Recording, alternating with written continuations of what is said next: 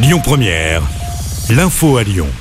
Bonsoir à tous. Benjamin Netanyahou redevient officiellement Premier ministre d'Israël. Après un vote au Parlement, 63 députés sur 120 ont voté en faveur de son gouvernement le plus à droite de l'histoire du pays.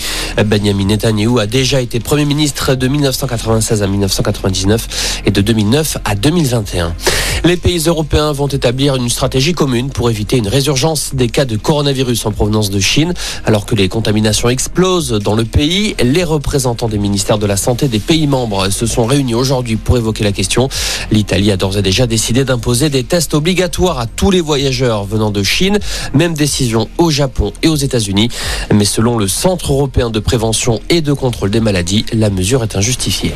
Le Conseil d'État autorise définitivement la vente de fleurs et de feuilles de CBD, prenant le contre-pied du gouvernement qui l'avait interdit dans un arrêté. Selon les sages, le CBD, dérivé du cannabis, n'a pas d'effet psychotrope, ne provoque pas de dépendance et donc ne peut pas être considéré comme un produit stupéfiant. L'interdiction de sa vente est donc jugée illégale.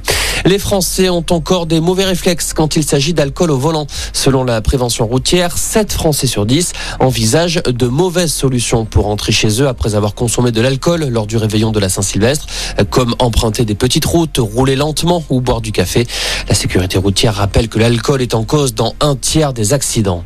La Grande Mosquée de Paris porte plainte contre Michel Houellebecq pour provocation à la haine contre les musulmans après les propos de l'écrivain dans la revue Front Populaire il y a quelques semaines où il évoquait des attentats et des fusillades dans des mosquées parlant d'actes de résistance.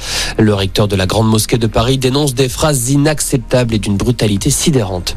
Et puis le foot, la suite de la 16e journée de Ligue 1. Quatre matchs à suivre aujourd'hui. Ça vient de commencer entre Lorient et Montpellier, suivi à 19h de Reims, Rennes, à 21h Marseille, Toulouse et Nice-Lens. Voilà pour l'info. Excellente fin d'après-midi.